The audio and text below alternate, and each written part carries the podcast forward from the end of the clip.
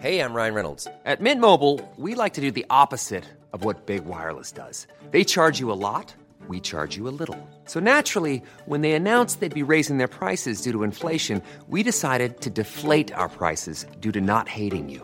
That's right. We're cutting the price of Mint Unlimited from $30 a month to just $15 a month. Give it a try at mintmobile.com slash switch. $45 upfront for three months plus taxes and fees. Promo rate for new customers for limited time. Unlimited more than 40 gigabytes per month. Slows. Full terms at mintmobile.com.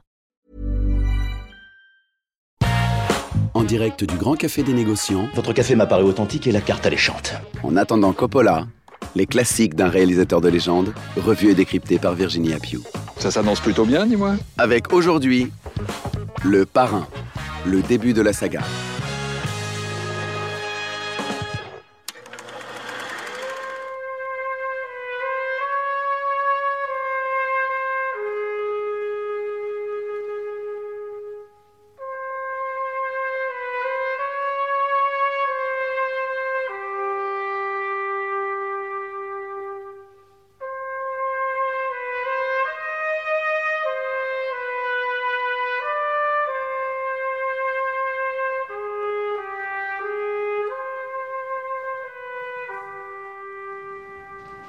Il était une fois Francis Ford Coppola, réalisateur du Parrain.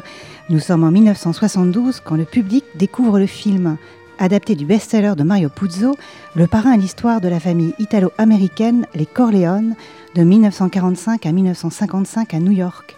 Il y a le patriarche Don Vito Corleone qui règne sur un empire occulte composé de trafics mafieux à grande envergure. Au creux de son large domaine, dans la pénombre d'un bureau où l'on parle en murmurant, il distribue ses décisions violentes. Quand soudainement se pose la question de sa succession, Michael, le fils le plus avisé, jusqu'ici totalement éloigné de toutes les activités de son père, se lève et avance. What do you want of me? Do? What I beg you to do? Now you come to me and you say, Don Corleone, give me justice. You come into my house and you ask me to murder me. Ask you for justice. That is not justice. They want to get mixed up in the family business. You got to get up close like this. Bada bing! You blow their brains all over your nice Ivy League suit. You give them one message, I want Salazzo. If not, it's all out war. We go to the Some back. of the other families won't sit They still. may hand me Salazzo. Your father would want to hear this. This is business, not personal. They shot my father. It's Even the business or shooting of your father was business, not personal. You know my father? Le Parrain est l'un des films les plus connus au monde. Pourtant, au départ, c'est un scénario refusé partout. Des cinéastes comme l'immense Sergio Leone, le sûr Richard Brooks ou le politique Costa Gravas n'en veulent pas. Car Le Parrain est avant tout un projet de producteur, celui du légendaire Robert Evans, un physique de jeune premier au visage à l'éternelle bonne mine, un vrai Californien des années 60. Quand on lui propose le script, Coppola accepte. Le Parrain, au départ, c'est donc un film de commande.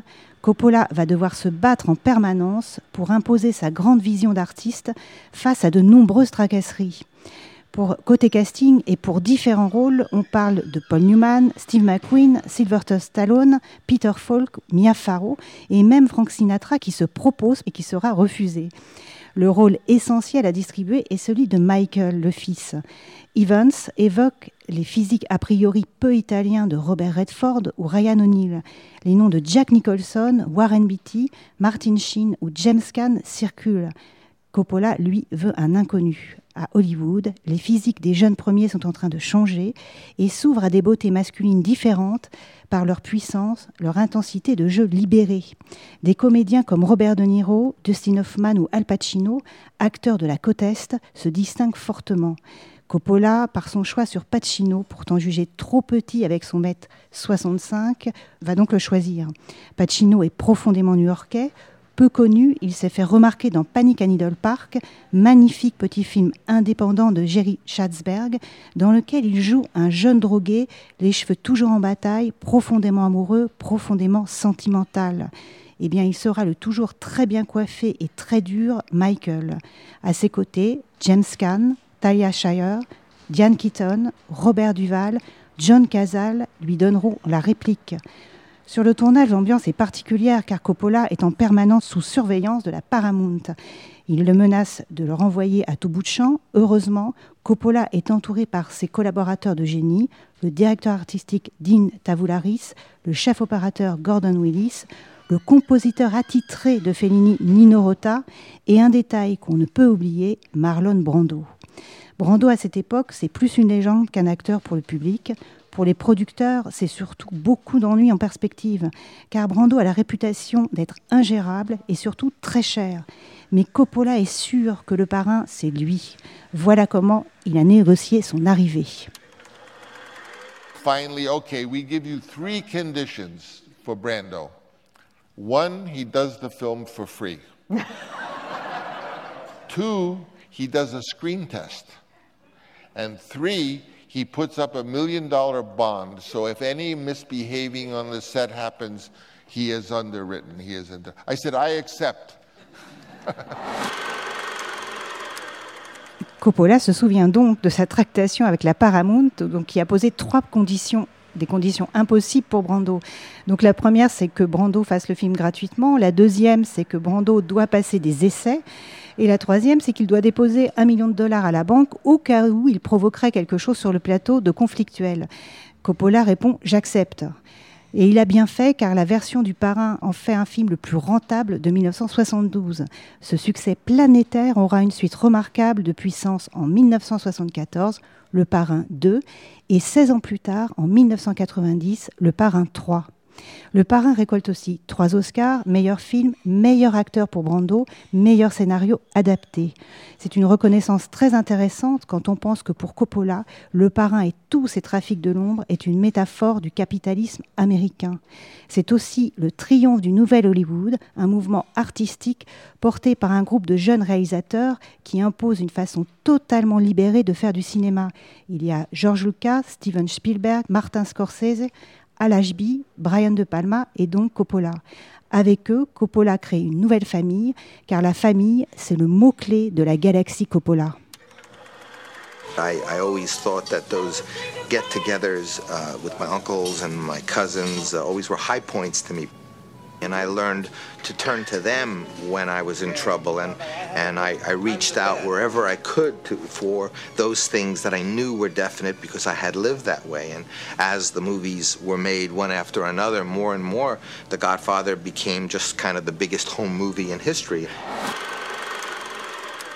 Dans l'interview que nous venons d'écouter, Coppola dit J'ai toujours pensé que nous réunir avec mes cousins, mes oncles, était plus important que tout pour moi. J'ai appris à parler avec eux quand j'avais des problèmes et j'ai compris comment filmer une famille parce que je vivais ça.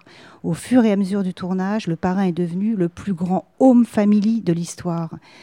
Donc alors le parrain, ce serait un banal film de famille amateur, oui, mais pas seulement. C'est aussi un film où il y a de la beauté et de la magie à des moments inattendus. Elles sont d'autant plus forts ces moments qu'ils sont brefs, comme cette séquence tournée en Sicile, où le jeune héros Michael Corneole s'est réfugié pour faire oublier qu'il a commis des assassinats à bout portant. Cet épisode sicilien est magnifique car il est utopique. Il fait croire que l'espace d'un instant, on peut effacer la réalité américaine et criminelle en retrouvant le paradis en Italie, le pays des origines. Michael Corleone, en effet, oublie tout et tombe soudainement amoureux d'une très jeune femme, une Sicilienne, qu'il va simplement courtiser puis épouser.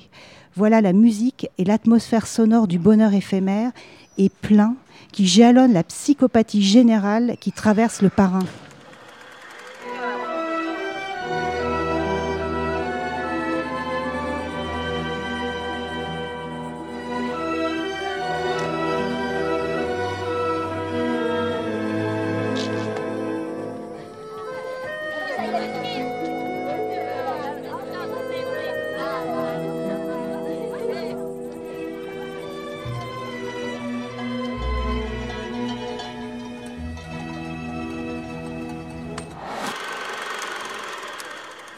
Si l'on découvre ou redécouvre aujourd'hui Le Parrain, on peut constater que c'est un film qui est toujours, enfin c'est même une saga qui est toujours aussi formidable.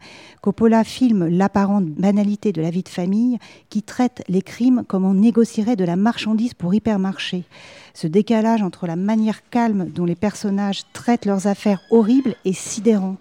Les séquences violentes sont peu nombreuses, mais elles sont atroces, définitives, donc glaçantes. Face à elle, la plupart du temps, Le Parrain est un film sourd, un film de conciliabule, un film de conseil d'administration. C'est un film aussi triste que les affaires qui sont en train de se dérouler. C'est un film de banquier occulte, c'est un film en brun et noir. C'est aussi un film de position assise, le dos calé dans un fauteuil pour montrer qu'on ne craint rien, qu'on est puissant et donc maître de soi et surtout des autres. C'est un film de lenteur au rythme souple et ce qui est un paradoxe pour ce sujet qui reste quand même la violence, celle de l'Amérique et celle qu'on a ataviquement en soi. Et c'est aussi un film de fenêtre. Les stores sont perpétuellement baissés dans le parrain 1, où les carreaux ou motifs de toile d'araignée dans le parrain 2 montrent combien cette famille est prisonnière de ses actes. Enfin, Coppola offre une portée métaphysique qui rend le parrain inoubliable, en dehors d'être esthétiquement un très très grand film.